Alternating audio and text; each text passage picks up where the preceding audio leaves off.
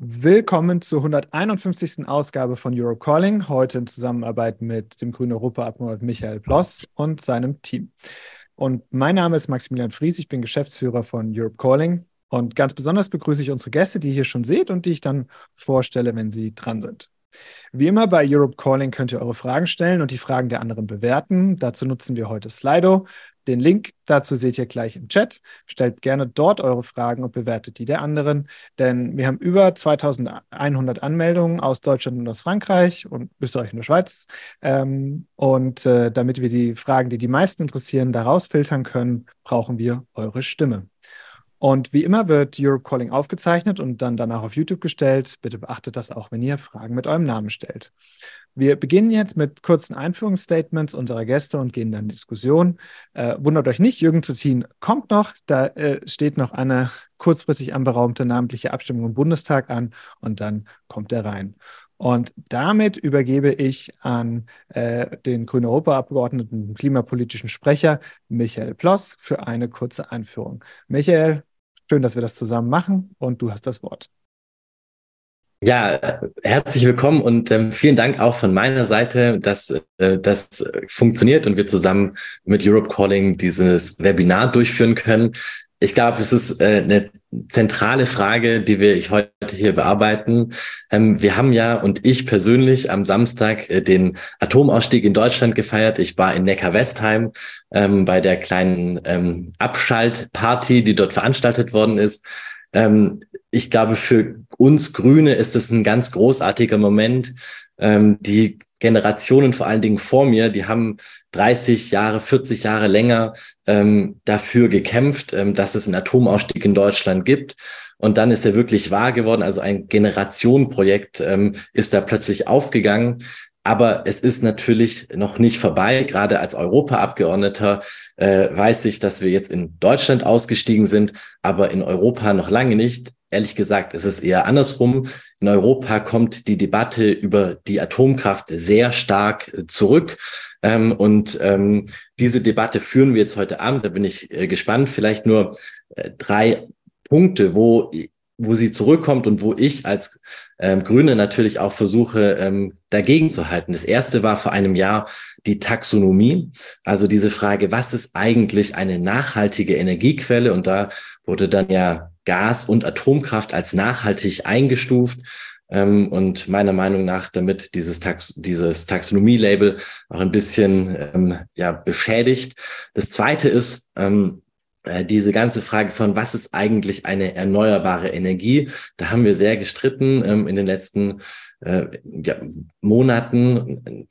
Frankreich wollte das auch äh, die Atomkraft äh, zum Teil als erneuerbare Energie eingestuft wird und ähm, die gleichen ja quasi Möglichkeiten bekommt auch der Förderung. Und ähm, das Dritte ist natürlich die Frage, was ist eine nachhaltige strategische äh, Industrie, die wir jetzt fördern wollen?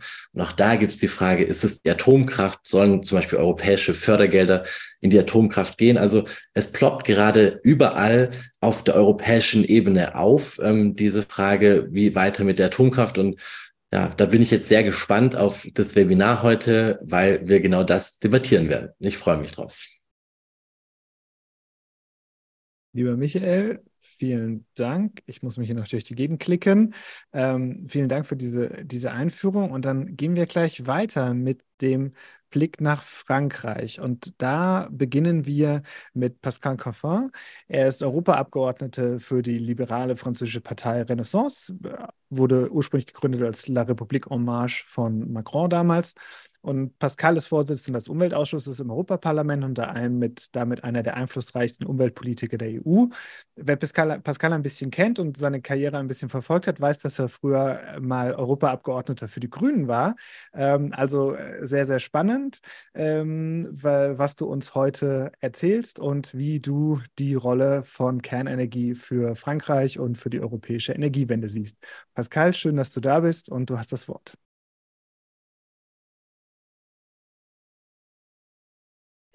Parfait, merci beaucoup. Ja, perfekt, vielen Dank. Guten Abend alle zusammen. Ich werde genau das versuchen. Ich werde versuchen, in einigen Minuten darzustellen, was ich mir vorstelle, wie meine Vision von einem guten europäischen Kompromiss bei diesem Thema ist.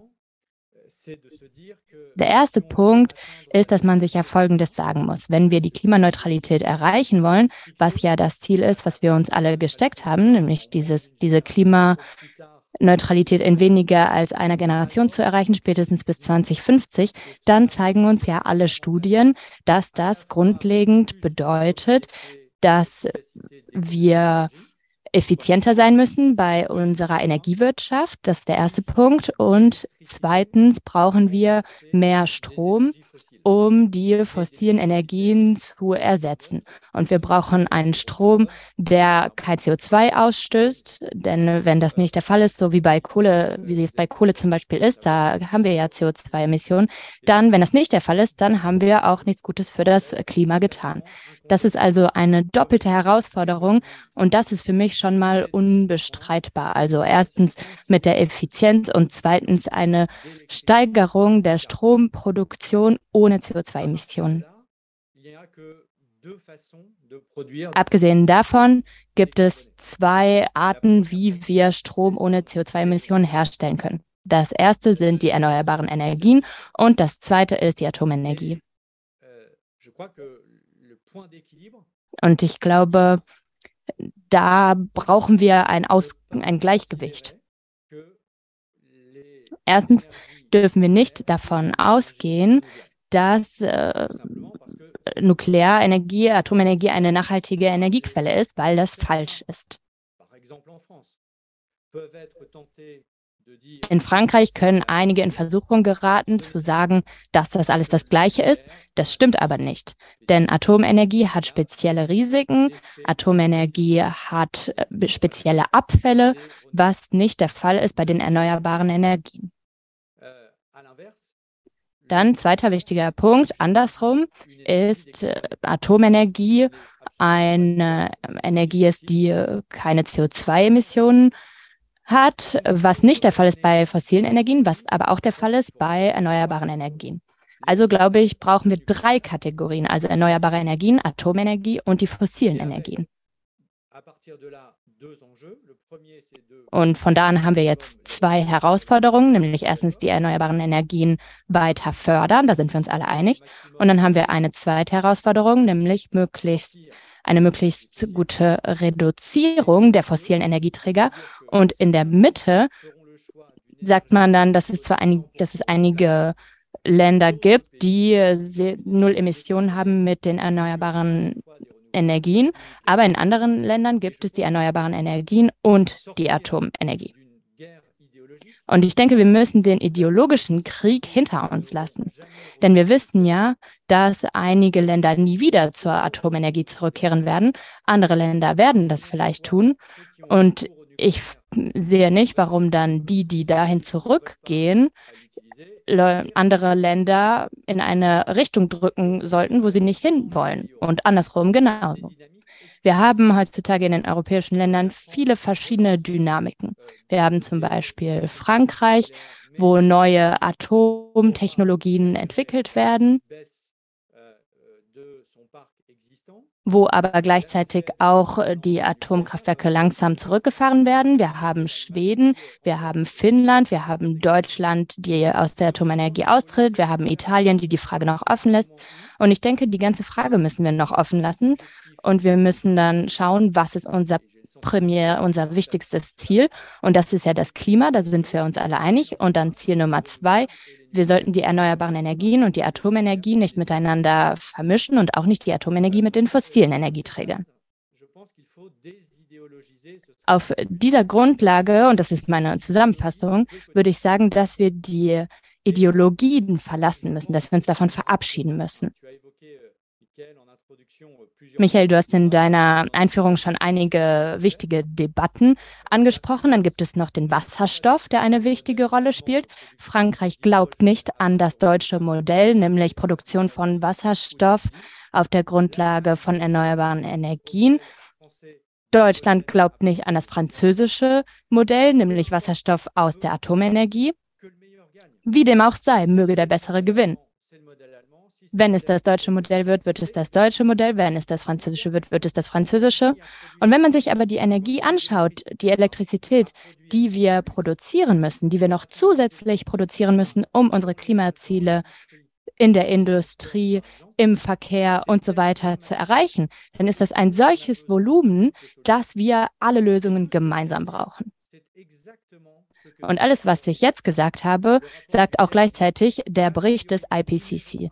Da wird gesagt, dass die wichtigste Priorität ist, dass wir die, Ener die erneuerbaren Energien brauchen. Dann brauchen wir die Effizienz der Energie. Und dann drittens gibt es noch einen kleineren Anteil für die Atomenergie bei den Null CO2-Emissionen. Und ich denke, das alles gibt uns gemeinsam die Kapazität, nach vorne zu schauen, nach vorne zu gehen. Und wir sollten nicht zu viel Zeit damit verlieren, uns gegenseitig zu versuchen zu überzeugen. Denn was wir am Ende machen müssen, ist investieren, investieren, investieren in CO2-arme Technologien. Danke.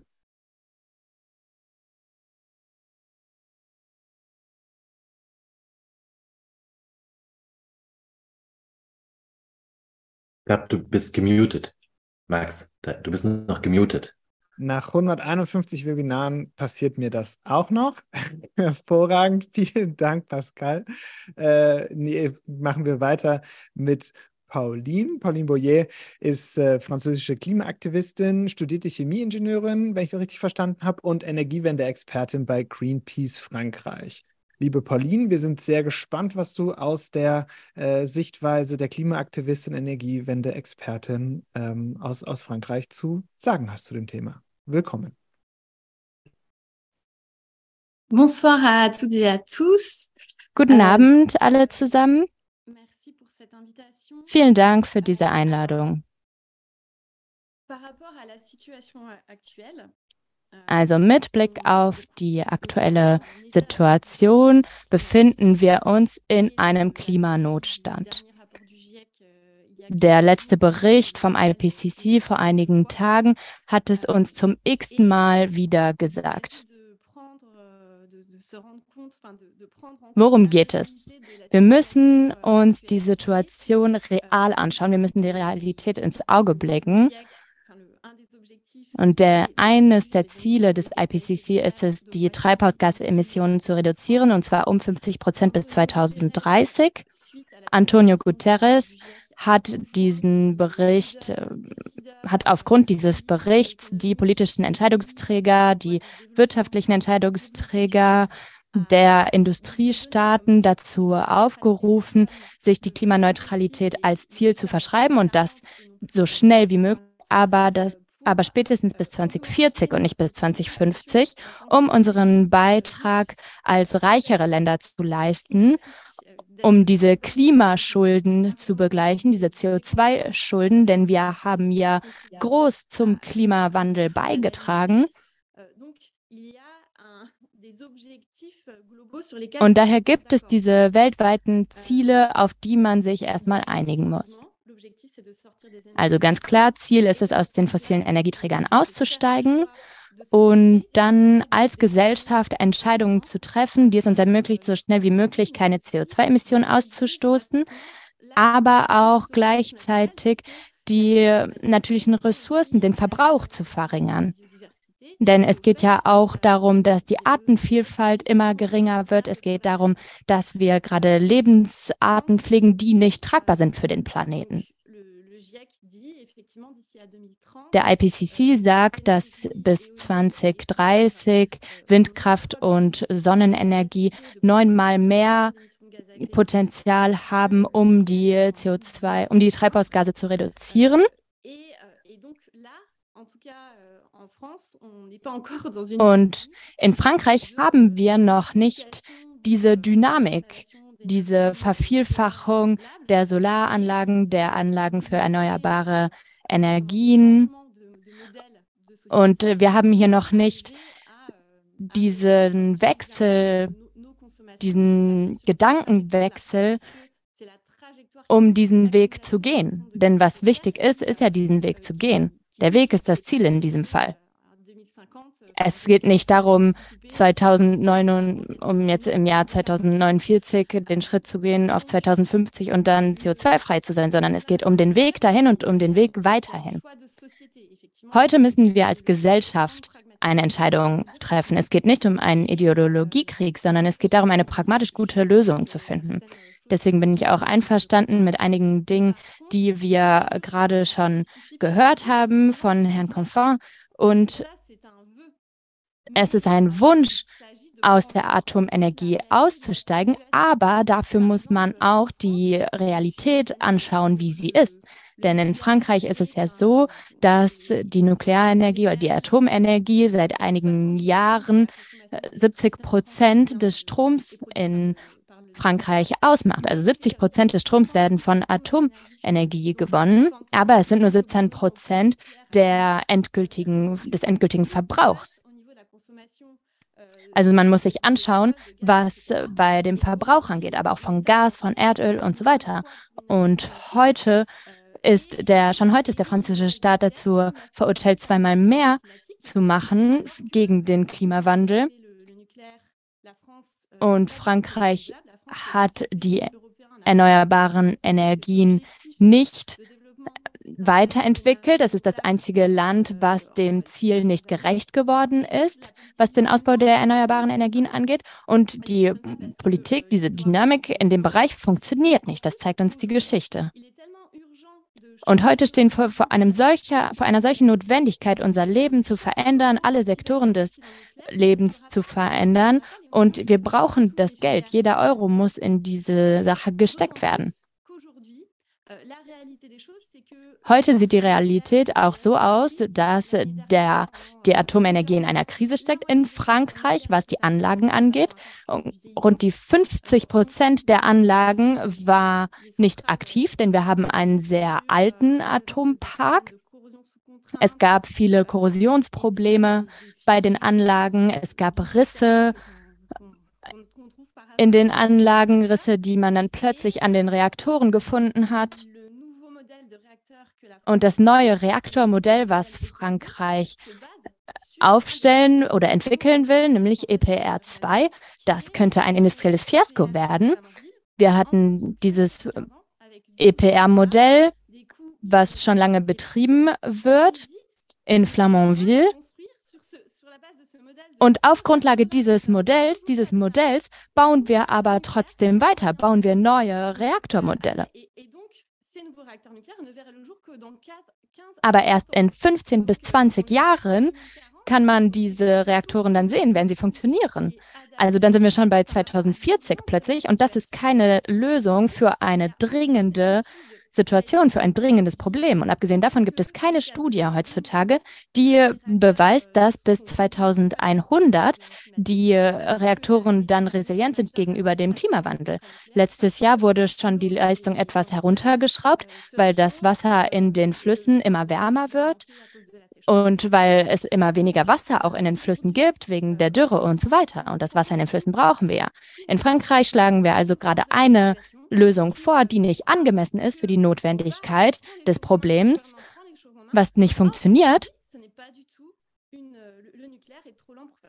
Aber die Atomenergie ist jetzt gerade einfach zu langsam als Lösung. Es dauert zu lange. Also das ist der eine Punkt. Und wenn man sich dann die Atomenergie weltweit anschaut, dann sieht man, dass 2021 die Anzahl runtergegangen ist, weil es jetzt heutzutage billiger und schneller ist, Anlagen für erneuerbare Energien zu bauen. Und die Grundlage von dem, was wir jetzt heute machen, ist ja, dass wir weniger Energie verbrauchen müssen und unsere Lebensarten nochmal überdenken sollen. Ich denke, jetzt habe ich hier meine Zeit aufgebraucht, oder? Ich komme jetzt hier zum Ende. Genau, das, das, war, das war die Änderung des Bildschirms. Ganz herzlichen Dank, Pauline, da nochmal den, den Blick rein zu bekommen in, in, in diese aus dieser Sichtweise. So, jetzt habe ich gerade irgendwie auf Englisch gedacht. Ähm, jetzt geht es weiter mit Anke Herold. Anke Herold ist Geschäftsführerin des Öko-Instituts ähm, und heute ganz viel haben wir schon IPCC gehört. Also den Weltklimarat hat unter anderem federführend für die EU die UN-Klimarahmenkonvention äh, äh, mitverhandelt, hat äh, viele äh, IPCC-Berichte auch mit als Autorin begleitet. Also wenn jemand weiß, was Elle a accompagné beaucoup de... und das einschätzen kann, äh, dann Anke Herold, wir freuen uns auf äh, deinen kleinen Input. Du hast das Wort. Ja, vielen Dank. Ich soll hier einen wissenschaftlichen Blickwinkel ähm, vertreten. Deswegen habe ich natürlich auch ein paar Folien und ein paar Kurven und ein paar Grafiken mitgebracht ähm, und steige sofort ein. Dieser erste, ähm, diese erste Slide hier zeigt der, den, der Anteil der Kernenergie in verschiedenen globalen Klimaszenarien bis 2050, die alle Netto-Null-Emissionen erreichen sollen. Die ähm, orangefarbenen ähm, Linien ist EA World Energy Outlook. Ähm, da kann man sehen, dass der Anteil der Kernenergie ähm, in fast allen Szenarien rückläufig sein wird, außer das Szenario ähm, von dem Message-Modell. Ähm, wir haben uns auch mal angeguckt, ähm, was denn eigentlich dahinter steht, so an Gigawatt Leistung, ähm, die dann installiert sein muss in 2050. Ähm, da muss man sagen, dass diese Szenarien noch nicht den Plänen und Politiken der Länder ähm, entsprechen, entsprechen ähm, was den Zubau und ähm, von Kernkraftwerken angeht ähm, und ähm, da noch eine deutliche Diskrepanz, eine deutliche Lücke ist, also dass die Länder gar nicht so viel Kern, neue Kernkraftwerke planen, wie hier zum Teil hinterlegt sind. Wenn man das nochmal im Vergleich zwischen ähm, Kernenergie und Erneuerbaren anschaut, vor allem hier ist jetzt nur noch das IEA World Energy Outlook, zwei Szenarien gezeigt. Wenn man vor allem auf 2050 langfristig guckt, sieht man, dass der Anteil der ähm, Kernenergie ähm, bei acht bis zehn Prozent liegen wird in der Pro Projektion der Anteil der Erneuerbaren bei 75 bis 88 Prozent. Das heißt, ähm, ähm, kein Ausstieg aus der Kernenergie, aber bei weitem nicht auch keine Renaissance der Kernenergie, sondern einen leichten Rückgang zu dem Status quo, den wir heute haben.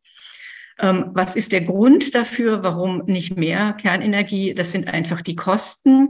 Ähm, hier ähm, ganz neu, auch aus einer neuen Quelle von diesem Jahr, die Stromgestehungskosten von Kernenergie und ähm, erneuerbaren Energien. Man sieht, dass Kernenergie inzwischen 3,6 mal so teuer ist als Wind onshore und dreimal so teuer wie äh, Photovoltaik. Ähm, das wird natürlich ähm, Investitionsentscheidungen beeinflussen. Ähm, wir haben uns auch am Öko-Institut ähm, inzwischen genauer angeguckt, ähm, was in den USA passiert in dem Inflation Reduction Act. Dort ist für Kernenergie eine Förderung in der Größenordnung von 30 Milliarden Dollar vorgesehen, für Erneuerbare und Batterien 127 bis 265 Milliarden Dollar, also eine ganz andere Größenordnung. Diese starke Förderung in den USA wird diesen Gap, diesen Kostengap zwischen Kernenergie und Erneuerbaren nochmal irgendwie vergrößern und die Erneuerbaren nochmal senken. Ähm, also da ist praktisch die Entscheidung ähm, auch schon getroffen, in welche Richtung es geht. Und mit dieser Förderung von den 30 Billionen, äh, 30 Milliarden, das sind vielleicht zwei Kernkraftwerke, aber mehr nicht ähm, für einen längeren Zeitraum. Ähm, hier ist noch mal kurz der Trend der Kernenergie und der erneuerbaren Stromerzeugung in der EU. Also Erneuerbaren steigt sehr stark. Ähm, ähm, Kernenergie ist leicht rückläufig und seit 2020 ähm, ist die Stromerzeugung aus den Erneuerbaren liegt die auch über ähm, der der ähm, es wurde schon angesprochen, wenn wir uns mit auf die neuen ähm, Kernkraftwerke, die in der EU oder in westlichen Ländern gebaut werden, ähm, angucken, haben wir überall sehr lange ähm, Bauzeiten. Der neue Reaktor, der in Finnland jetzt gerade fertiggestellt worden ist, hat ähm, 20 Jahre gebraucht, irgendwie mehr als zehn Jahre Verspätung. Ähm, Pauline hat das vorhin gerade schon angesprochen, dass wir da einfach auch mit Kernenergie nicht schnell genug sind.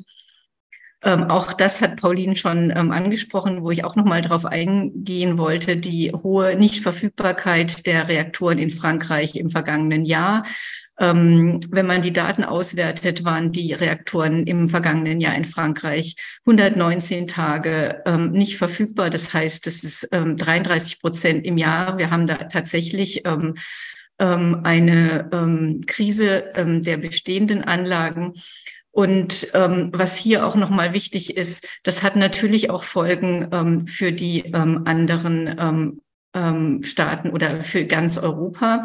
Ich habe hier mal aufgetragen, das ist die ähm, verminderte Stromproduktion in Frankreich im vergangenen Jahr im Vergleich zum Vorjahr. Und, da, und die rote Linie, das ist der Strompreis. Ähm, und, man, und wir hatten in dem letzten Jahr natürlich ähm, hohe Strompreise, einerseits irgendwie durch die hohen Gaspreise, aber der zweite Faktor für die hohen Strompreise in Europa war die Nichtverfügbarkeit von so vielen Reaktoren, ähm, vor allem im im Sommer in Frankreich. Und das haben dann auch alle anderen ähm, Länder gespürt. Und das ist durchaus was, ähm, wo man zwar sagen kann, die Länder verfolgen unterschiedliche Modelle, aber ähm, in Frankreich sehen wir gerade, dass sich das Risiko auch auf die anderen europäischen Länder ähm, überträgt, weil wir in einem europäischen Stromverbund sind, wo dann alle ähm, Länder auch sehr hohe Strompreise ähm, haben. Ein Punkt wollte ich noch ansprechen, das ist die hohe Abhängigkeit von Russland im Atombereich. Ähm, ähm, hier ähm, sehen wir ähm, die Uranimporte. Ähm, aus Russland importiert die EU 20 Prozent aus Kasachstan 23 Prozent. Einige der Minen in Kasachstan gehören zu Uranium One ähm, und das ist auch im Besitz von Rosatom. Also ein Teil davon ist auch aus Euro, russischer Herstellung und oder aus russischen Bergwerken. Und wir haben nur ungefähr 30 Prozent ähm, unserer Uranimporte kommen aus westlichen demokratischen Ländern. Ähm, Rosatom ist zum Beispiel auch der einzige weltweite Produzent von Haloy. Das ist dieses highly enriched Uranium ähm, mit einem höheren ähm, Anreicherungsgrad von fünf bis zwanzig Prozent. Das ist zum Beispiel das Uran, was für die Small Modular Reactors ähm, verwendet ähm, wird. Das wird zum Beispiel auch ähm, von den USA nur aus Russland importiert. Eine ganz besonders große Abhängigkeit haben wir ähm, in Europa noch dadurch, dass ähm, in verschiedenen europäischen Ländern ähm, russische Reaktoren stehen, die noch komplett abhängig sind von Brennelementen aus Russland. Das sind insgesamt 21 ähm, Reaktoren. Und man sieht zum Beispiel hier äh, in der Slowakei oder in Ungarn, dass dort drei, in der Slowakei 53 Prozent der nationalen Stromproduktion aus diesen Reaktoren kommt, wo ähm, die Brennelemente ähm, nur von Russland geliefert werden können. Ähm, das erklärt dann auch, warum zum Beispiel dieses, ähm, die ähm, Flugverbote für russische Flugzeuge im letzten Jahr aufgehoben worden sind für Flugzeuge, die Brennelemente nach die Slowakei oder nach Ungarn transportiert haben. Man kann es natürlich abstellen und auch diese Brennelemente von anderen Produzenten wie Westinghouse produzieren. Aber Experten schätzen, dass so eine Umstellung sechs bis zehn Jahre dauert und dann auch deutlich ähm, teurer sein wird. Ähm, Außerdem stellt Rosatom in einigen von diesen Ländern auch die ähm, Wartung zur Verfügung und auch die ganzen Ersatzteile für diese Atomkraftwerke. Und man muss auch noch sagen, dass auch ähm, in den anderen ähm, Ländern in der EU zum Teil auch ähm, Brennstäbe von Rosatom verwendet werden. Also auch die deutschen abgeschalteten Kernkraftwerke hatten solche. Und eine besonders interessante Nachricht hatte ich gerade auch nochmal auf der, in, auf der Website von Rosatom International gefunden, dass nämlich in diesem Februar, also vor zwei Monaten, ähm, Rosatom substanzielle Teile für den französischen ITER-Forschungsreaktor geliefert hat, ähm, was die Stromversorgung und die, ähm, das, die Sicherheit irgendwie angeht und dass da in diesem Jahr noch 50 Container kommen sollen. Es ist ganz interessant, dass wir ja eigentlich diese ganzen Elektronikteile ähm, und so ähm, auf Sub ähm, Sanktionslisten haben, aber gleichzeitig damit irgendwie von Russland dann in der EU anscheinend beliefert werden, als wenn diese Information von Rosatom so stimmt. Ähm, das ist was, was ich jetzt nicht mehr zeigen wollte, kann, weil die Zeit um ist. Das sind die ähm, nochmal kurz zu den CO2-Emissionsfaktoren. Aber das, wenn das jemand interessiert, können wir dann später nochmal drauf eingehen. Und hier ist noch ein kleiner Eindruck von unserer Feier ähm, am Wochenende. Liebe Anke, liebe Anke, lass gerne die Folie nochmal da. Wir haben nämlich gleich eine Publikumsfrage genau zu dieser Folie, also CO2-Emissionen ähm, von, von, äh, von Atomkraftwerken. Das heißt ja auch etwas, was, was Pascal gesagt hat, im Sinne von CO2-neutrale äh, äh, Technologie hier eingestuft. Und vielleicht kannst du zu der Folie hier dann jetzt gleich auf die, das ist die Frage von, ähm, von äh, Andreas vom Felde, der auch eben fragt, äh, genau, dass äh, Kernenergie CO2-frei sei. Das interessiert hier sehr viele Leute. Wenn du da noch mal ein paar Worte dazu sagen könntest und dann vielleicht auch die Ökobilanz dann vergleichen könntest mit den erneuerbaren Energien. Ich glaube, das würde viele Leute auch noch mal interessieren, dass man dann ein Gefühl bekommt. Und natürlich mit Kohle und Gas dann auch. Ähm, ja, gerne. Also wir machen am Öko-Institut dazu gerade eine neue Studie und sind leider noch mittendrin und haben da die Ergebnisse noch nicht ähm, fertig. Aber das ist ein Thema, das wir uns zurzeit, das ist ja wirklich sehr umfassend und sehr, sehr detailliert nochmal ganz neu ähm, anschauen. Ähm, man, was man aber sagen kann von den ganzen Studien, die vorliegen, dass ähm, viele Studien so in dem Bereich ähm, für Kernenergie ähm, so um 60, 65 Gramm CO2 pro Kilowattstunde liegen. Und dann gibt es einige Studien, die bei der Kernenergie sehr niedrig liegen. Die sieht man hier unten, zum Beispiel Vattenfall bei vier oder eine Studie auch ähm, von UNECE e mit 5,5. Ähm, die Faktoren, die dort ähm, ganz wichtig sind, ist, welche ähm, ist sozusagen ähm, der Nenner dieses, ähm, wie viel Kilowattstunden gehen in diese Rechnungen ein. Und da unterscheiden sich die Rechnungen sehr deutlich, nämlich dass ähm, einige Studien annehmen, dass alle Reaktoren 60 Jahre laufen und dass sie in diesen 60 Jahren 95 Prozent der Zeit irgendwie ähm, voll, ähm, voll opera ähm, betriebsfähig sind und also sagen zu 95 Prozent ihrer Kapazität auch irgendwie laufen in jedem Jahr. Damit kommt man dann auf eine viel größere Summe an Kilowattstunden und dann einfach den kleineren CO2-Emissionsfaktor. Und man sieht irgendwie die anderen Studien, die gehen einfach davon aus, dass ähm, die Reaktoren nur 30 oder 35 Jahre laufen und nicht die ganze Zeit auf 95 Prozent, sondern auf 85 Prozent. Und dann landet man irgendwie eher in der Größenordnung 60. Also ganz viel ist gar nicht sozusagen die CO2-Quellen, sondern es sind unterschiedliche Annahmen, wie viel ähm, Kilowattstunden über diese Lebensdauer produziert ähm, hat. Und ich habe hier mal aufgezeichnet, ähm, also so die, die durchschnittlichen ähm, Alter unserer ähm, globalen Kraftwerks, Kernkraftwerksflotte ist drei, 30 Jahre und viele 60 ähm, Jahre ähm, haben wir noch gar kein ähm, Kraftwerk, was überhaupt so lange läuft. Ähm, wenn man das jetzt einordnet, ähm, Kohle liegt bei über 400, also ist es natürlich dann deutlich ähm, ähm günstiger als ähm, Kohle oder auch als Gas. Ähm, bei die Erneuerbaren liegen so im Bereich irgendwie 10, 20, 30, kommt dann auch ein bisschen drauf an, welche Technologie. und das ändert sich auch derzeit irgendwie sehr schnell. Also dann, also die sind auf jeden Fall günstiger in den Lebenszyklusemissionen ähm, als ähm, die ähm, höheren Werte, ähm, die oben stehen ähm, hier in dieser Tabelle. Ich hoffe, dass ich damit irgendwie ein bisschen Klarheit ähm, geschaffen habe. Genau, das war nämlich, wenn ich das auch nochmal zusammenfassen darf, also wir haben letztlich die Situation, dass natürlich äh, Atomkraftwerke in, über die ganze Lebenskette gesehen CO3, CO2-ärmer sind äh, als, ähm, als Gas und äh, Kohle, aber die Erneuerbaren dann noch ein Stück besser sind. Also das ja. finde ich da, da, das ist ja auch von den Studien, die wir hier sehen, ähm, relativ klar.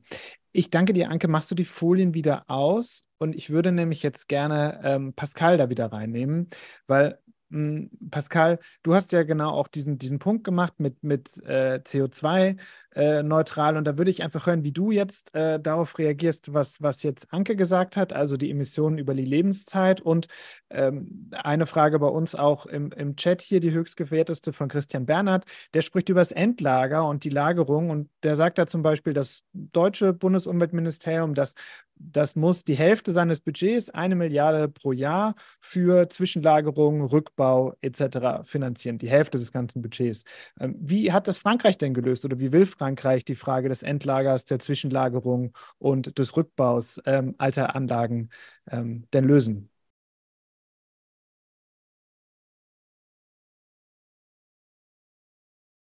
Merci. Ähm, Vielen Dank für die Frage. Ich habe den Eindruck, dass die Debatte, in der Sie sich gerade befinden, etwas überholt ist. Warum? Weil Sie sich die Frage stellen, dass man entweder Kernkraft betreibt oder Erneuerbare. Und alle, die sich äh, unter anderem auch die Szenarien des Weltklimarats anschauen, wo auch die Möglichkeit vorgesehen ist, äh, dass wir mit Blick auf die Klimaziele drei Dinge machen müssen, nämlich einmal Energieeffizienz, also Energiesparsamkeit, dann natürlich massive Investitionen in Erneuerbare und drittens, und das natürlich, um von den fossilen Brennstoffen wegzukommen, und drittens, in natürlich minderem Maße auch Kernkraft. Und wenn ich alle großen Länder nehme, also gerade die Länder, die äh, CO2-intensive Länder sind, äh, unabhängig von ihren Entscheidungen an anderen Orts. Nehmen wir mal die EU, die Vereinigten Staaten und China. Dann können wir in allen drei Fällen sagen, dass die Kernkraft Teil, wenn ich mir mal den europäischen Durchschnitt anschaue, aber auch in den USA und in China, dann ist es in allen drei Fällen so, dass die Kernkraft natürlich nach wie vor, wenn auch in geringem Maße, zum Energiemix gehört. Und ich habe den Eindruck, dass die Debatte, ob man nun Kernkraft oder Erneuerbare betreiben muss, eine überholte Debatte ist. Eine Debatte der Vergangenheit. Und ich weiß nicht, warum Sie, ganz ehrlich gesagt, in dieser völlig überholten Debatte fahren. Denn selbst Frankreich, und da würde ich Pauline auch antworten, selbst Frankreich, das ist ja eines der Länder weltweit, wo der Kernkraftanteil sehr hoch ist bei der erzeugten Energie. Und die Emissionen eines Franzosen sind zum Beispiel zweimal so niedrig wie die eines Deutschen im Durchschnitt. Aber selbst Frankreich ist der Auffassung, dass der Anteil der Kernkraft zurückgehen wird. Selbst die Energieministerin, Frau Renachet, die sehr für die Kernkraft ist, sagte, dass in den nächsten 15 Jahren die absolute Priorität den Erneuerbaren gelten wird. Denn keine Zusatz, kein zusätzliches Kernkraft wird vor 2035 ans Netz gehen in Frankreich. Selbst die französische Regierung sagt es. Das heißt, diese Gegenüberstellung von Erneuerbaren und Kernenergie ist meines Erachtens völlig überholt. Völlig veraltet. Und jetzt werde ich ein bisschen Politik betreiben, denn Michael, Michael Bloss ist ja ein, ein Kollege im Parlament. Ich selber gehörte ja auch zu den Grünen. Ich kenne sie sehr gut. Und sie lassen im Prinzip die Kernkraft außen vor. Und das Ergebnis ist, anstatt eine Allianz einzugehen mit der dekarbonierten Energie, mit einem Großteil der Energieerzeugung, die natürlich auf die Erneuerbaren entfallen ist, muss Anstatt das zu haben, haben wir jetzt wirklich eine Allianz der Erneuerbaren gegen die Kernkraft. Und anstatt diese Priorität aufrechtzuerhalten, die besagte null fossile Brennstoffe für das Klima unter Beibehaltung dieser beiden Energietypen, das heißt Erneuerbare und Kernkraft. Die Lebensdauer der Kernkraftwerke in Frankreich wird wahrscheinlich äh, irgendwann 50 Jahre betragen betragen. Vielleicht wird es auch früher oder später 60 Jahre sein. In den Vereinigten Staaten spricht man davon. Äh, es gibt natürlich Kernkraftwerte, die völlig überaltet sind, egal ob in Frankreich, in den USA oder in China. Aber wir können hier von zwei dekarbonierten Energiequellen sprechen. Jede äh, dieser Form der Energieerzeugung hat Vor- und Nachteile. Und jeder sollte die Möglichkeit haben, hier eine Wahl zu treffen. Denn die Realität des europäischen Systems, das ja miteinander vernetzt ist, ist so, dass in zahlreichen Fällen die Kernkraft nach Deutschland exportiert wurde.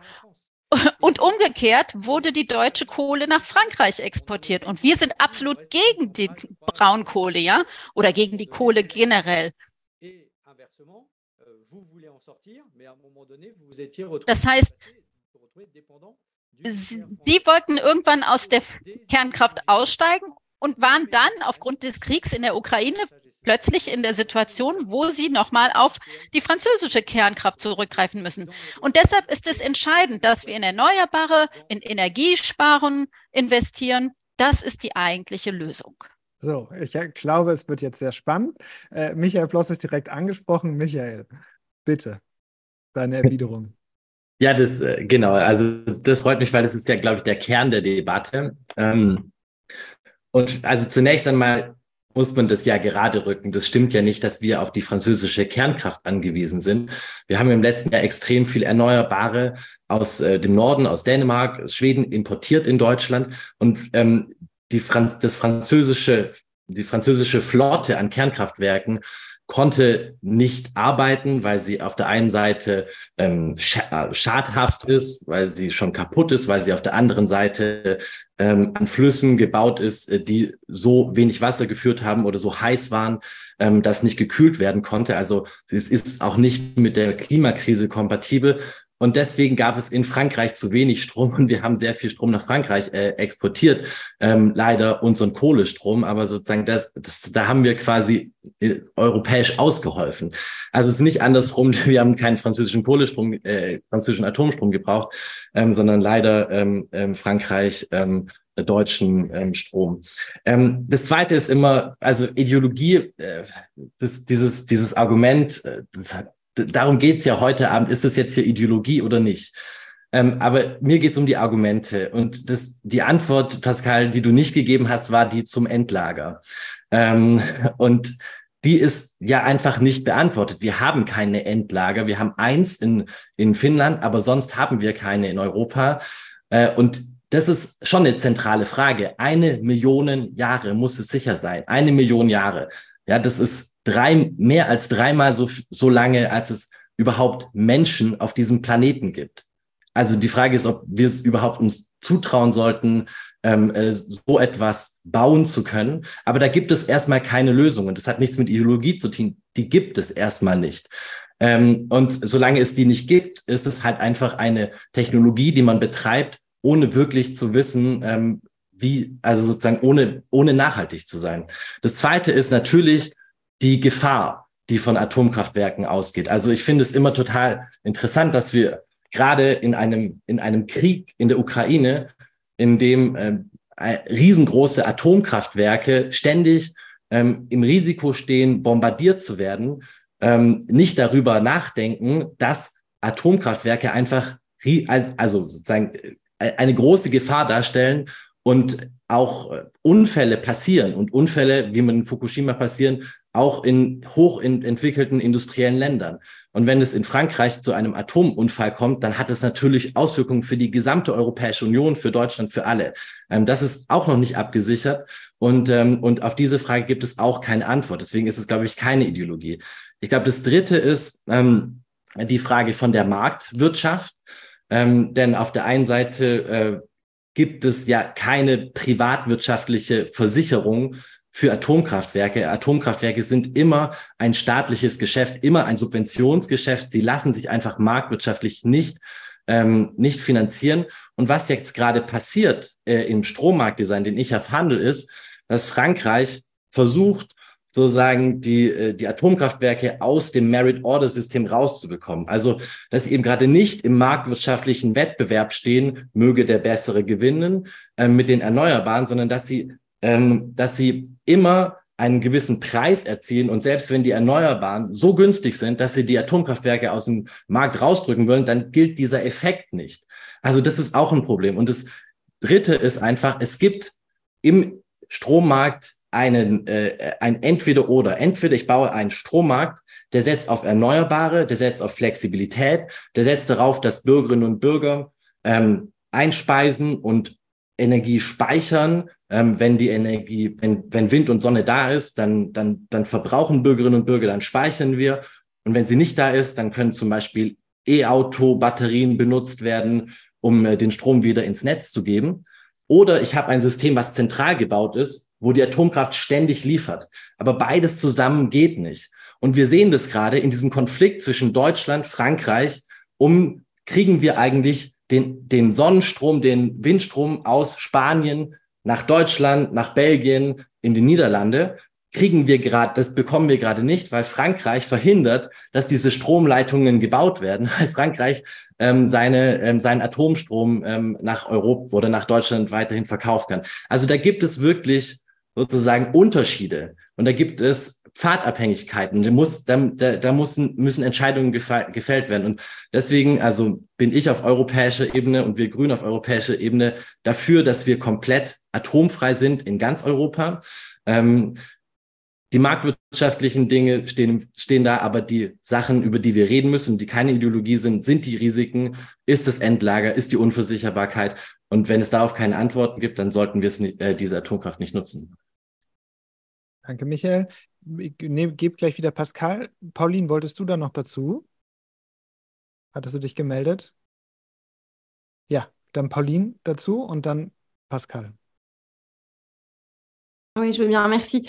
Euh, déjà, euh, ja, vielen Dank.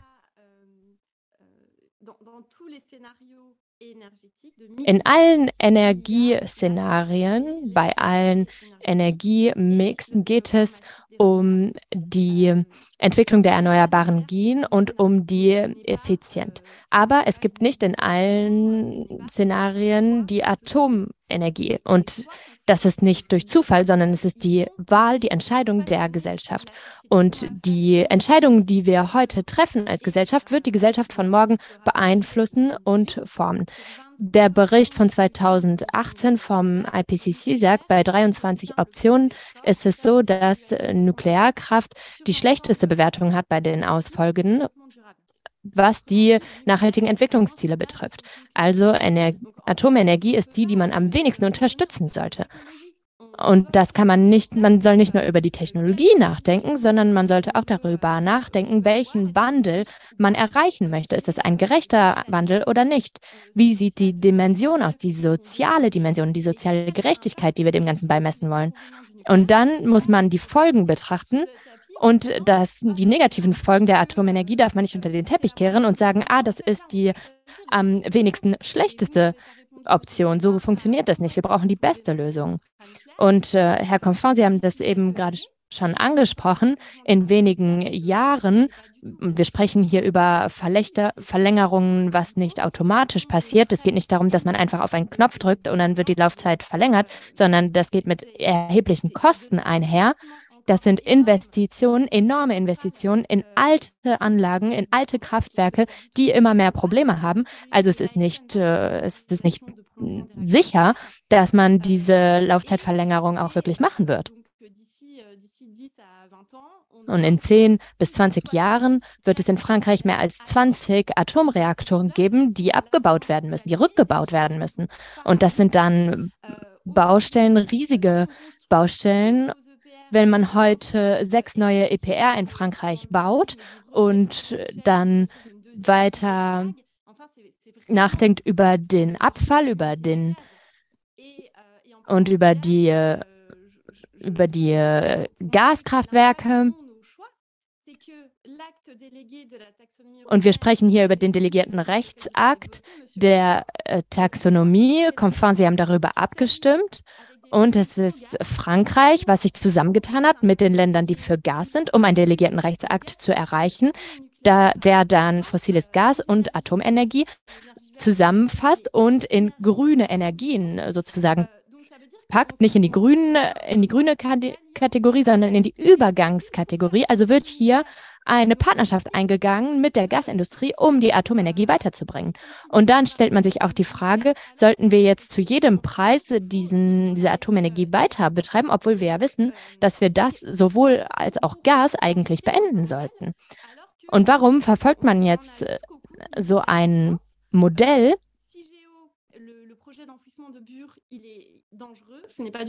Wir wissen, dass es ein gefährliches Projekt ist. Das ist ein Projekt, was nicht durchgeführt wird. Wir haben noch keinen Ort für die Nuklearabfälle. Wir haben immer mehr von diesen Abfällen. Wir sehen, dass es Abfälle in Russland gibt, dass da, da handelt es sich um Uran Euh, euh, euh, Und das sind Praktiken, die in den letzten Jahren immer weitergeführt wurden. Dann wurde es jetzt aber gestoppt, Krieg in der Ukraine. Und es geht immer noch um Uran aus Russland. Und auch jetzt noch, vor einigen Wochen, gibt es immer noch Cargoschiffe aus Russland, die mit russischem Uran kommen, um dann die Brennstäbe für unsere Kernkraftwerke zu liefern. Und da befinden wir uns in einem System, wo Frankreich den Wandel blockiert und wir bleiben dann beim fossilen Gas, um die Atomenergie weiterzubringen. Pauline. Und dann haben wir seit fast über einem Jahr hier dieses Problem.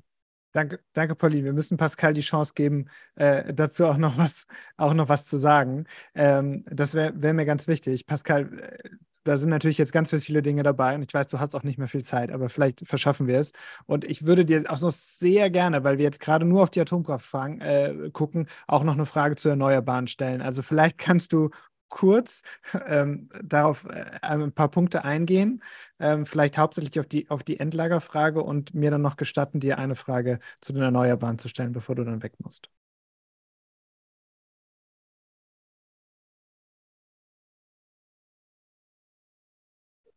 Oui, mais je, je, je, suis très surpris parce que. Ja, ich euh, bin sehr überrascht, denn wenn ich jetzt euch zuhöre, dann habe ich den Eindruck, dass die oberste Priorität ist, aus der Atomenergie auszusteigen. Und ich bleib bei den, ich war bei den Grünen, ja. Und ich bin nicht für die Atomenergie, sondern ich denke mir oder ich frage mich, was ist der wichtigste Kampf, den wir führen sollten? Die Priorität für mich ist das Klima. Und nach dem Klima geht es darum, aus den fossilen Energieträgern auszusteigen. Und was die Taxonomie angeht, wir können jetzt die Geschichte nicht neu schreiben. Welches Land war es denn im Herzen von Europa, was den Eintritt vom Gas in die, Ta in die Taxonomie gefördert hat? Ich denke, Michael kann das ganz klar sagen, das war Deutschland. Frankreich hat auch viele Fehler, aber am Ende war es Deutschland, was Gas verteidigt hat. Und ich könnte jetzt sagen, dass wir von den Chinesen abhängen, weil die Technik für unsere Photovoltaikanlagen aus China kommt. Ich könnte auch sagen, dass wir von Ländern abhängig sind, wo es schlechte Arbeitsbedingungen gibt, denn da wird ja Lithium hergestellt für die erneuerbaren Energien. Wer war denn der Minister, der dafür gesorgt hat, dass sich alle Länder bewegen, um dann Verträge zu erschreiben, die nicht äh, vereinbar sind mit den Prinzipien? Das war Robert Habeck. Das könnte ich jetzt auch alles sagen, aber das ist jetzt nicht wichtig, denn das ist ja sinnlos. So verlieren wir Zeit. Was zählt ist, dass wir emissionsfrei werden. Und ich könnte euch jetzt sagen, dass äh, Deutschland ein Land ist, was die schlimmsten Gasverträge abgeschlossen hat. Überhaupt.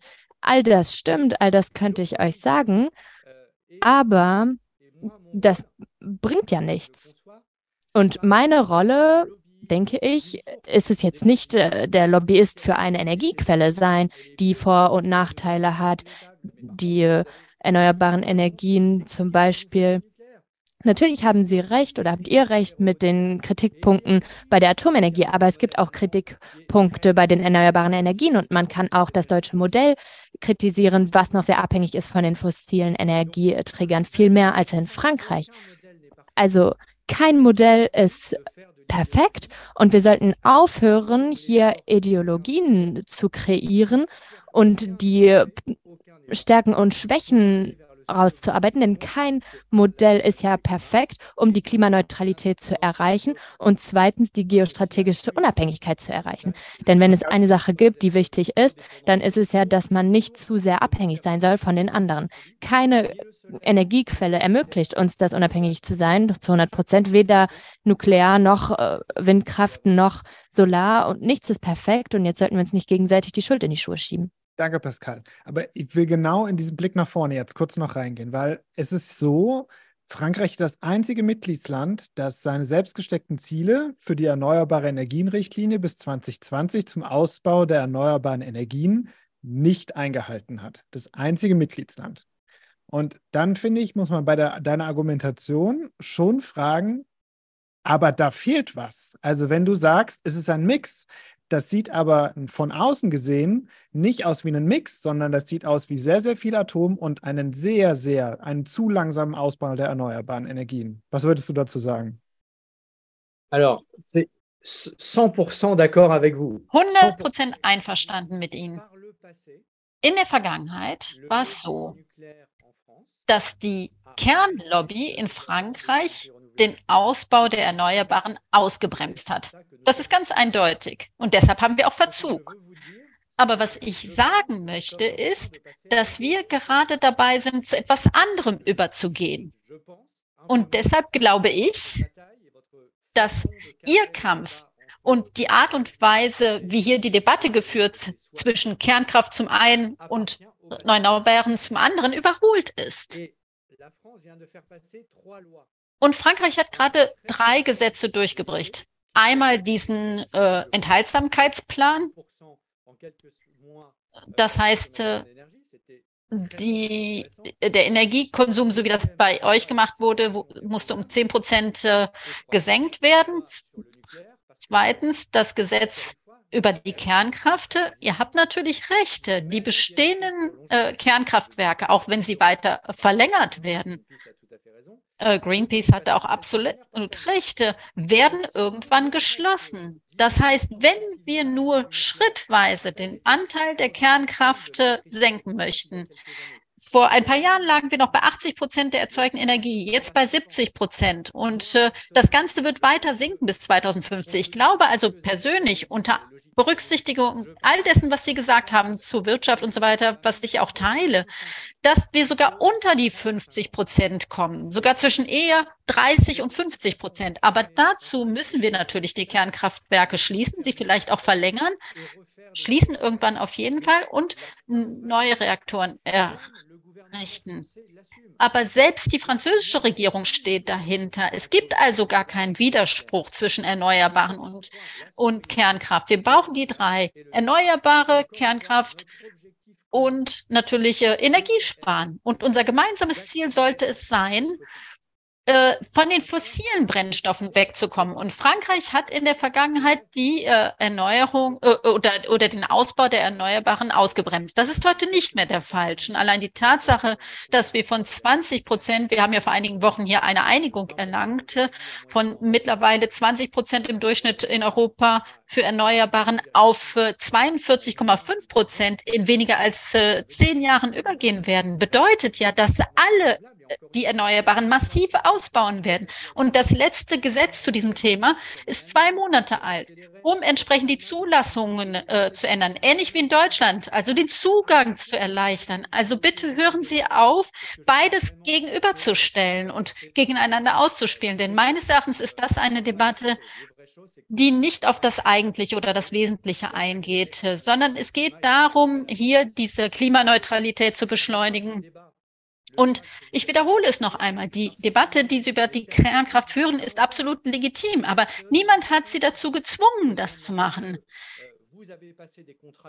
Sie haben zum Beispiel Gasverträge abgeschlossen, die unserer Auffassung nach neue Gasverträge, ja, die deren Klauseln übrigens geheim sind, von einem grünen Minister, ja, und wo die internationale äh, Energieagentur gesagt hat, dass sie nicht kompatibel sind. Aber wir werden ihnen jetzt keinen Prozess machen aufgrund dessen und wir werden ihnen das auch nicht ständig vorwerfen. Jeder hat seine Qualitäten, jeder hat seine Kaprimöse und jeder hat seine Fehler. Aber wir müssen uns vor allen Dingen einander vertrauen. Darum geht es. Und es tut mir jetzt schrecklich leid, aber ich muss jetzt auch schon gehen. Vielen Dank für diesen Austausch. Pascal, vielen Dank. Und vielleicht finden wir einen Termin, wo wir einfach über die Zukunft, die Erneuerbaren in Frankreich, in Deutschland und Europa nochmal gemeinsam diskutieren. Würde mich sehr freuen, wenn du da Lust drauf hast. Ja? Super. Parfait. Danke dir. À bientôt. Tschüss. Bis bald.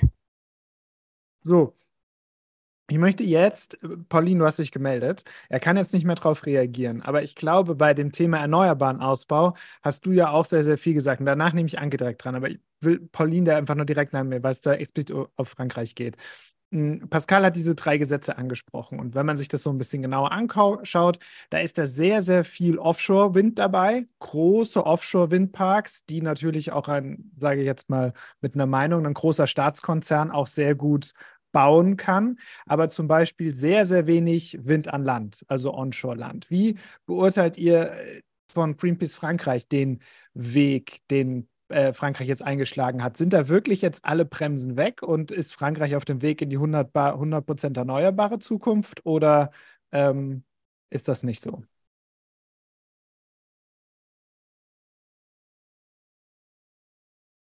Alors, justement, je voulais réagir sur, euh, sur ja, ces trois. Ich wollte übrigens auch nochmal auf die drei Gesetze zu sprechen kommen. Also hier werden nicht äh, die gleichen Mittel ausgeschöpft, sage ich mal, was das Gesetz über die Beschleunigung der Erneuerbaren und die Beschleunigung der Kernkraft anbelangt. Also was die Erneuerbaren anbelangt, da ist das Gesetz überhaupt nicht ehrgeizig genug. Und das, was dieses Kernkraftgesetz, das neue anbelangt, das ist eine Art Marshallplan. Denn ich erinnere noch einmal daran, die Kernkraft in Frankreich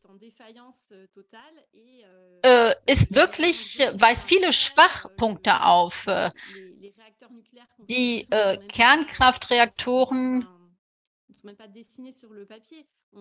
die gebaut werden sollen, sind noch nicht mal zu Papier gebracht worden. Das heißt, wir befinden uns in einer Phase, die in keinster Weise irgendwie fortgeschritten ist. Das heißt, die Mittel, die bei Kernkraft eingesetzt werden, sind ganz andere als bei den Erneuerbaren. Deshalb würde ich nicht behaupten, dass diese Debatte tatsächlich überholt ist. Denn die ganzen Regierungsaktionen zeigen, dass die Debatte eben nicht überholt ist, sondern dass sie weitergeführt wird. Wir hätten gerne, dass sie tatsächlich überholt wäre. Ja, aber so, dem ist nicht so. Und letztes Jahr im Juni hat Le Monde eine Untersuchung veröffentlicht, die belegt, dass die ähm, Anti-Windkraftbewegung bedingt ist durch die äh, Pro-Kernkraftbewegung. Das ist ein Fakt.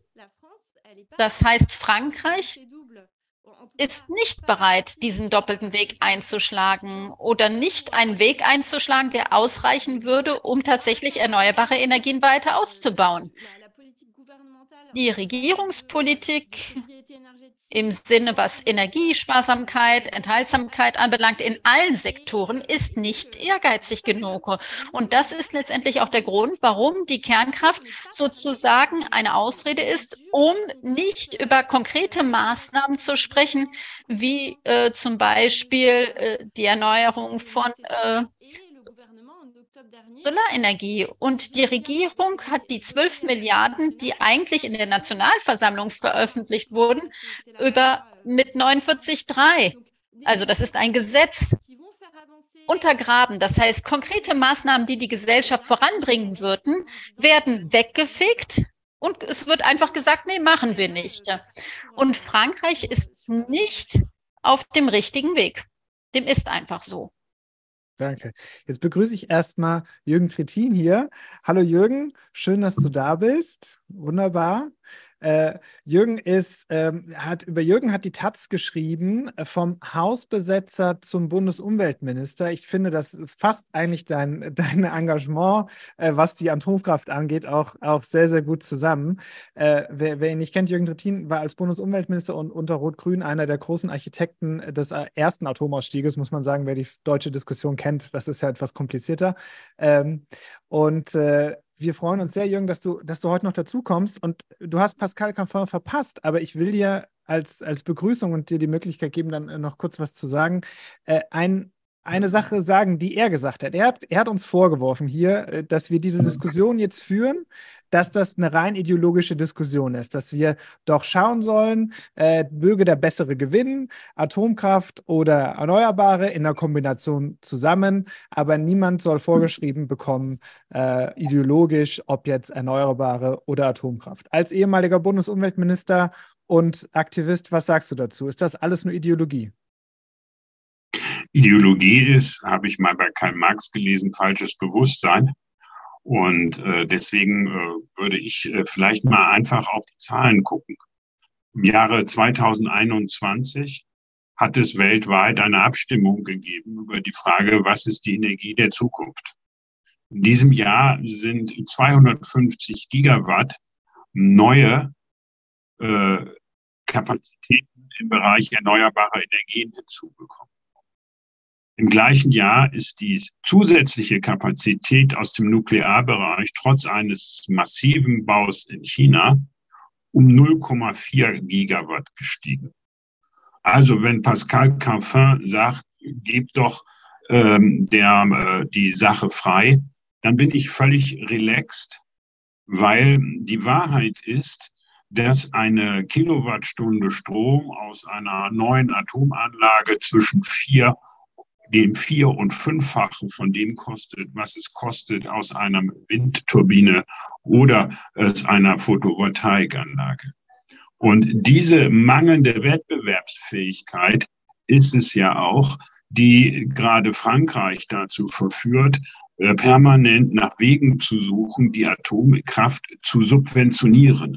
Sie tun es hintenrum, mit der Verstaatlichung äh, der EDF und vormalig Areva haben sie die Pleiten, die diese Gesellschaften hingelegt haben beim Bau des einzigen finnischen Reaktors, übrigens den vierten finnischen Reaktor haben die Finnen gerade gecancelt, weil sie damit in eine Abhängigkeit von Rosatom geraten wären und das eigene Desaster in Flamanville, wo die Kosten äh, sich äh, verdreifacht und die Bauzeit mindestens verdoppelt hat, versucht zu kompensieren. Es geht nicht um freie Wahl. Wenn es um freie Wahl, um einfach marktwirtschaftliche Bedingungen ginge, dann wäre die Atomenergie schneller tot, als man sich das vorstellen kann. Äh, das ist im Übrigen der Grund, warum in den USA zwar oft davon gesprochen wird, wieder einzusteigen in die Atomenergie, im Ergebnis aber seit dem Reaktorunfall von Harrisburg und der in den 70er Jahren des letzten Jahrhunderts keine neuen Projekte projektiert und gebaut worden sind. Und das ist der Grund, warum seit nunmehr 20 Jahren trotz der chinesischen Ausbauoffensive die Entwicklung in dem Bereich äh, der Zahl der Atomanlagen, nicht der Kapazitäten, der Zahl der Atomanlagen seit 20 Jahren rückläufig ist. Wollte Frankreich beispielsweise seinen Bestand an jetzigen Atomkraftwerken sichern, müssten heute über zehn Anlagen bereits im Bau sein. Wir reden aber, wie gesagt, von einem Desaster von einer Anlage. Und dann würde ich sagen, gibt es noch ein weiteres Argument, wo man sehr vorsichtig sein sollte. Wir wollen 2045 der erste Kontinent sein, der klimaneutral ist. Dafür müssen wir Anwendungen, die heute noch mit Verbrennungstechnologie geschehen, die Bereitstellung von Wärme, Mobilität, sei es bei LKWs, sei es bei Autos, aber auch ganz viele industrielle Prozesse dekarbonisieren. Wir in Deutschland haben ein Problem. Wir haben in der Energiewirtschaft die größten Klimaschutzleistungen gebracht. Die erneuerbaren Energien, wir sind ja 2001 nicht nur ausgestiegen, sondern auch eingestiegen. Die erneuerbaren Energien haben den Abgang der Atomkraftwerke bereits 2012 kompensiert. Heute haben wir 50 Prozent unseres Stroms erneuerbar. Der Umstand, dass Kohlekraftwerke wie Hamm, Üntrop oder Moorburg nach wenigen Jahren vom Netz gehen konnten und mussten, hat damit zu tun, dass wir so viel erneuerbare Kapazität erbracht haben. Wir haben uns in Deutschland mit der Bundesregierung vorgenommen, 2030 80 Prozent unseres Stroms erneuerbar zu erzeugen. Aber jetzt kommt ein ganz wichtiger Satz. Die 100 Prozent von 2030 sind sehr viel mehr als die 100 Prozent von heute. Denn was heißt Dekarbonisierung von Verkehr, Wärme und Industrie? Das heißt im Wesentlichen Elektrifizierung. Elektrifizierung sei es durch E-Mobile. Elektrifizierung heißt es, wenn wir über Wärmepumpen und bestimmte Nah- und Fernwärmekonzepte reden. Und Elektrifizierung heißt es eben auch, wenn wir zur Substitution von Gas in der Industrie auf grünen Wasserstoff setzen. Der fällt nämlich nicht von Himmel, der wird nicht aus der Erde gebuddelt, der wird durch Strom erzeugt. Das heißt, wenn wir dieses gigantische Ausbauprogramm, das wir im Kern in den nächsten sechs Jahren auf den Weg bringen wollen, dann müssen wir massiv in den Ausbau erneuerbarer Energien setzen, aus Kostengründen, weil alles andere wäre unbezahlbar, aber eben auch aus Zeitgründen. In sechs Jahren baue ich in Europa kein zusätzliches Atomkraftwerk. Und ich baue es auch nicht in zehn Jahren. Wer also 2045 klimaneutral sein will, muss dafür sorgen, dass die erneuerbaren Energien schnell ausgebaut werden. Das heißt aber auch, dass sie einen Marktzutritt haben. Und Marktzutritt bedeutet, wir dürfen nicht zusehen, dass weiterhin, und das ist die Erfahrung aus den letzten dreieinhalb Monaten, wie wir den Ausstieg in Deutschland nochmals rausgezögert haben. In der Zeit haben wir an bestimmten Tagen Windanlagen stillgelegt, damit Atomkraftwerke und Kohlekraftwerke weiterlaufen können. Dafür haben wir sogar bezahlt. Das heißt, wer will, dass die erneuerbaren Energien nicht nur gebaut werden, sondern sich auch rentieren, weil sie im Netz eine Chance haben, der muss dafür sorgen, dass Grundlast aus dem Netz verschwindet. Und deswegen war der Tag am 15.04. in Deutschland, wo wir beginnend mit 2001 über das Hin und Her von 2010 und 2011 die Nutzung der Atomenergie in Deutschland beendet haben, ein guter Tag. Es war ein Tag gut für den Klimaschutz, es war ein Tag gut für die Versorgungssicherheit, es war ein Tag aber auch gut für die Nachhaltigkeit, denn mit dem definierten Ausstieg haben wir eines erreicht. Wir wissen heute, wie viel Atommüll, und das ist der gefährlichste Müll der Welt, wir künftig entlagern müssen. Und insofern bin ich der Auffassung, wir haben uns zu Recht Greenpeace, die Grünen und alle, die jahrelang daran gearbeitet haben, am vergangenen Sonnabend gefreut. Danke, danke Jürgen. Da waren nochmal ganz viele wichtige Punkte drin, die ich gleich nochmal aufgreifen will. Aber erstmal wartet Anke Herold jetzt ganz lange. Äh, muss immer was dazwischen kommen. Anke, gerne du auch einfach nochmal dazu. Pick dir ein paar Punkte raus, wo du nochmal was dazugeben willst. Und vielleicht, wenn ich eine Bitte äußern darf, vielleicht nochmal das Thema Subventionen und Strompreis. Wenn man auf Twitter die Diskussion, auf deutschen Twitter Diskussion verfolgt, dann posten die einen Bilder von den, von den Marktstrompreisen. Da sind die deutschen Strompreise ganz niedrig, die französischen französischen ganz hoch und die anderen posten Endverbraucherpreise. Da sind die französischen Endverbraucherpreise ganz niedrig und die, und die deutschen Endverbraucherpreise ganz hoch. Was hat es damit auf sich? Also welcher Strom ist denn wirklich jetzt günstiger? Was ist denn für die VerbraucherInnen günstiger? Ja, das, das hat mich ähm, über die, das ganze letzte Jahr irgendwie sehr gewundert, ähm, dass ähm, natürlich hatte man in Frankreich keine ähm, großartige Diskussion über hohe Strompreise, weil die einfach von EDF so massiv subventioniert werden. Ähm, das hatten wir in Deutschland nicht in der gleichen Weise. Deswegen gab es irgendwie große Diskussionen über alle möglichen Hilfspakete in dem, ähm, in dem Bereich. Aber dass da irgendwie ganz, ähm, ganz viel beim Staat ähm, hängen bleibt in Frankreich, ähm, das ähm, muss man natürlich irgendwie sehen. Ähm, die Preise waren, wir haben einen, ähm, ähm, einen europäischen Stromverbund. Das heißt, ähm, die ähm, Strompreise waren in, äh, vor allem im letzten Jahr in ganz Europa irgendwie sehr hoch. Und was ich vorhin schon gesagt hatte, dieser große Ausfall der vielen Kernkraftwerke in, in Frankreich hat da auch ganz massiv dazu beigetragen. Und diese Situation macht mir wirklich auch Angst für die Zukunft, wenn diese Reaktoren weiterhin ähm, nicht verfügbar sind. Ähm, ähm, dann werden wir auch weiterhin ähm, sehr hohe Strompreise ähm, behalten, ähm, ganz unabhängig, wie die Gaspreise sich entwickeln.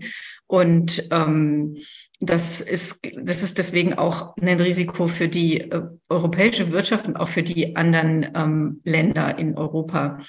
Ähm, man sieht es ja zum Beispiel auch daran, dass, dass die norwegische Regierung ziemlichen Ärger gekriegt hat national, weil plötzlich in Norwegen die Strompreise auch ganz massiv ähm, gestiegen sind, obwohl dort gar keine fossile Erzeugung stattfindet. Ähm, also sagen, wie sich das irgendwie ähm, überträgt. Aber was ich eigentlich noch mal sagen wollte zu dem Punkt, das hat auch Jürgen Trittin gerade schon angesprochen, in einem System mit einem sehr hohen Anteil von Erneuerbaren können wir eigentlich solche Grundlastkraftwerke wie ähm, Kernkraftwerke nicht gebrauchen, weil sie auch ähm, zu wenig Flexibilität mitbringen. Die kann man nicht irgendwie, ähm, eine gewisse Flexibilität haben sie, aber ähm, bei den Erneuerbaren wissen wir ja auch, wir haben das Problem, es gibt ähm, nachts haben wir keinen Solarstrom und ähm, dann gibt es Windflauten, die wir ausgleichen müssen.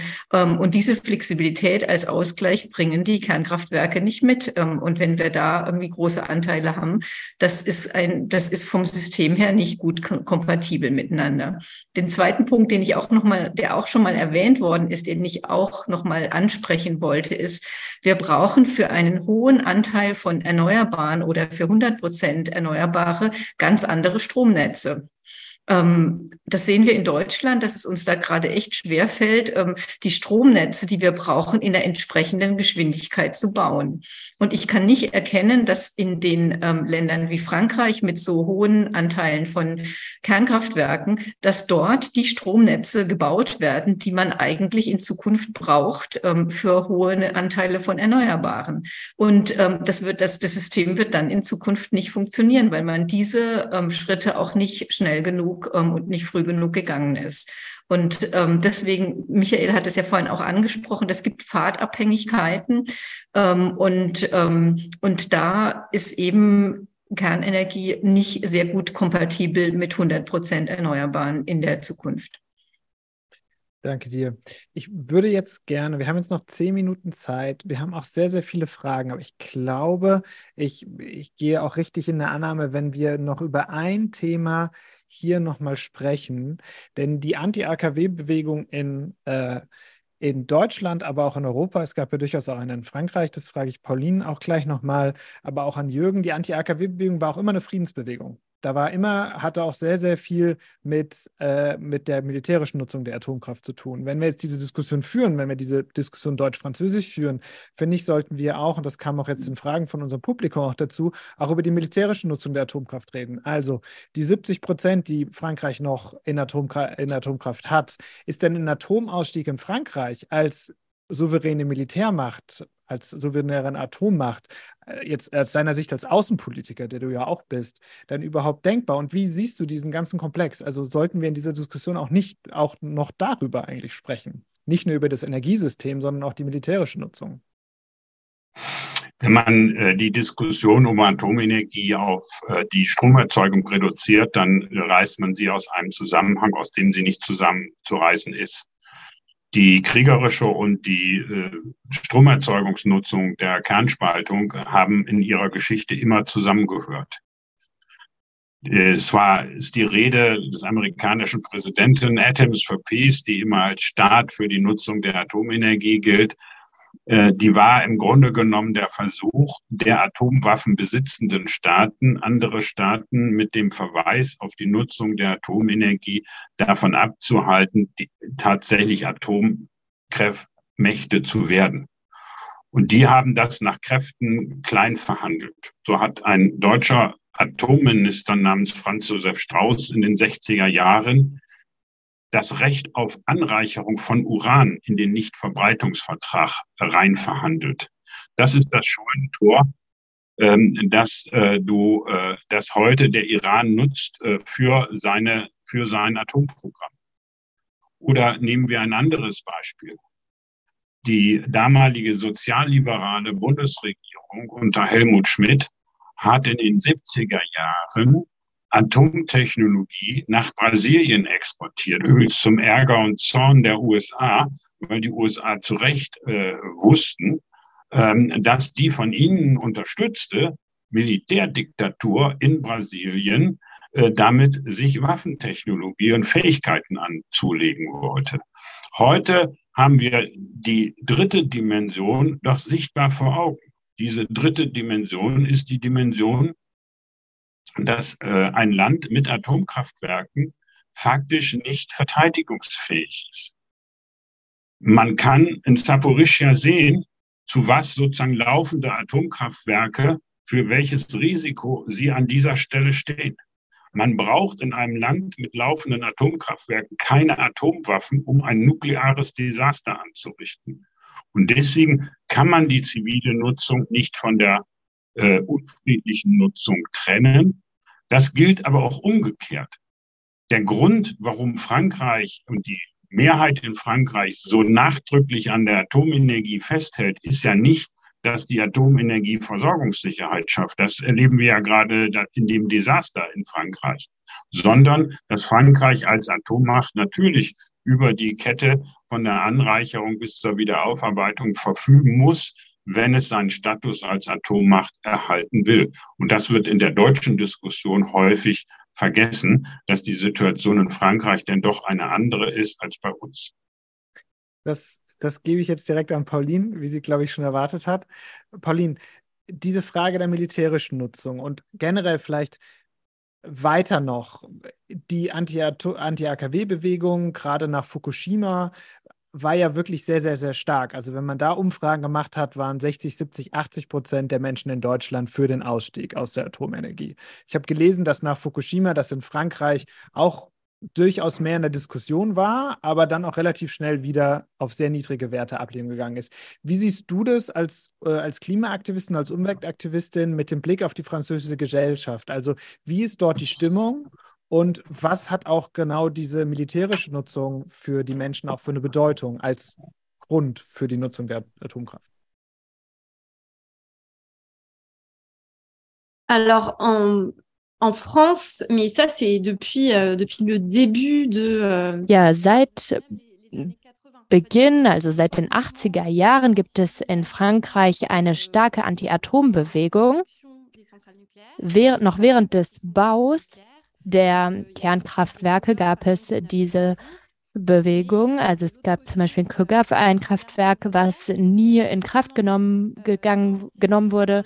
Aber in England zum Beispiel gab es in den 80er Jahren äh, Nuklearraketen und USA, die USA wollten in England auf Raketenstationen diese Nuklearwaffen stationieren und das hat dazu geführt, dass sich die Bürgerinnen auf einen Atomkrieg vorbereitet haben, Übungen durchgeführt haben. Das heißt, die Bevölkerung war viel sensibler, was das Ganze angeht, war sensibel für einen Atomkrieg und es gab eine große Bewegung. Es gab auch viele Frauen, die sich eingesetzt haben die dieses Speichern von Atomenergie abgelehnt haben. Und bei den Franzosen ist es jetzt noch nicht. Es gibt da eine andere Wahrnehmung. Das Risiko für einen Atomkrieg, also historisch gesehen findet man da schon auch Speicherungen und es gibt da schon auch Verankerungen in den Bewegungen. Heutzutage ist es in Frankreich so, dass es eine Kluft gibt zwischen der Kultur. Warum Atomenergie? Warum hat sie etwas mit dem Militär zu tun? Also ist es eine Bedrohung für den Frieden? Und warum findet sie keinen Eingang in die Gesellschaft. Also stellen wir uns eine faire Gesellschaft vor und eine friedliche Gesellschaft, die sich unterstützt. Und deshalb gibt es da diese Kluft, diesen Graben. Und wir stehen heute vor vielen Falschinformationen, was das Thema angeht. Und Green, Greenpeace hat da wirklich die Alarmglocke geläutet hat darüber gesprochen, wie das mit der Energie ist und dem Militärbereich. Und das ist etwas, wo man auch äh, sehen muss, wie es mit den russischen Booten aussieht, die Uran transportiert. Und wir brauchen die Information darüber, was passiert, weil das Ganze alles noch sehr schleierhaft ist. Pauline, vielen Dank. Ähm, dann würde ich jetzt, wir haben jetzt noch drei Minuten und dann wollen wir zum Schluss kommen. Ich würde gerne jetzt nochmal hier äh, in die Fragen gehen. Und zwar ähm, die Frage, ähm, ja, also eigentlich muss ich sagen, wir, wir haben wirklich, glaube ich, die, die Fragen sehr gut, sehr gut, ähm, sehr gut abgearbeitet. Eine Frage, die wir nicht abgearbeitet haben, auch auf Französisch, war insbesondere die nach der, nach der Endlagerung. Und dann würde ich direkt auch an Pauline kurz noch zurückgeben. Also nochmal, Pascal hat sich dazu, dazu ja auch sehr, sehr wenig geäußert und vielleicht kannst du das nochmal sagen. Also gerade die Anti-AKW-Bewegung in Deutschland hat sich natürlich um Sventland und um Gorleben extrem stark gedreht, also um die Frage der Endlagerung. Endlagerung. Äh, wie ist das in Frankreich? Gibt es schon Standorte? Also gibt es da eine Standortsuche, wo schon gesucht wird nach Endlagern? Gibt es da schon Orte und formiert sich dort dann der Widerstand? Oder ist dieses Thema Endlagerung in der französischen Gesellschaft überhaupt gar kein Thema? Non, il y a, une, une, énorme résistance en France. Ja, es gibt da einen enormen Widerstand.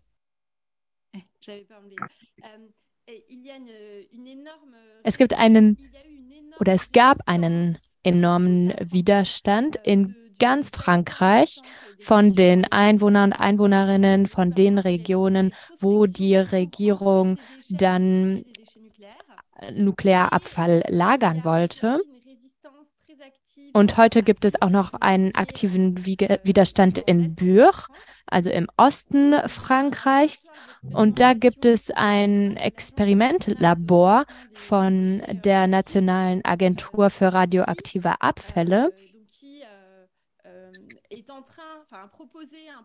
Und da wird ein Projekt vorgeschlagen, dass die Abfälle 500 Meter unter der Erde einzulagern. Und das Projekt wurde untersucht von vielen Experten, von Juristen, von Anwälten und so weiter, um zu zeigen, wie gefährlich das ist, alle diese Abfälle unter den Teppich zu kehren.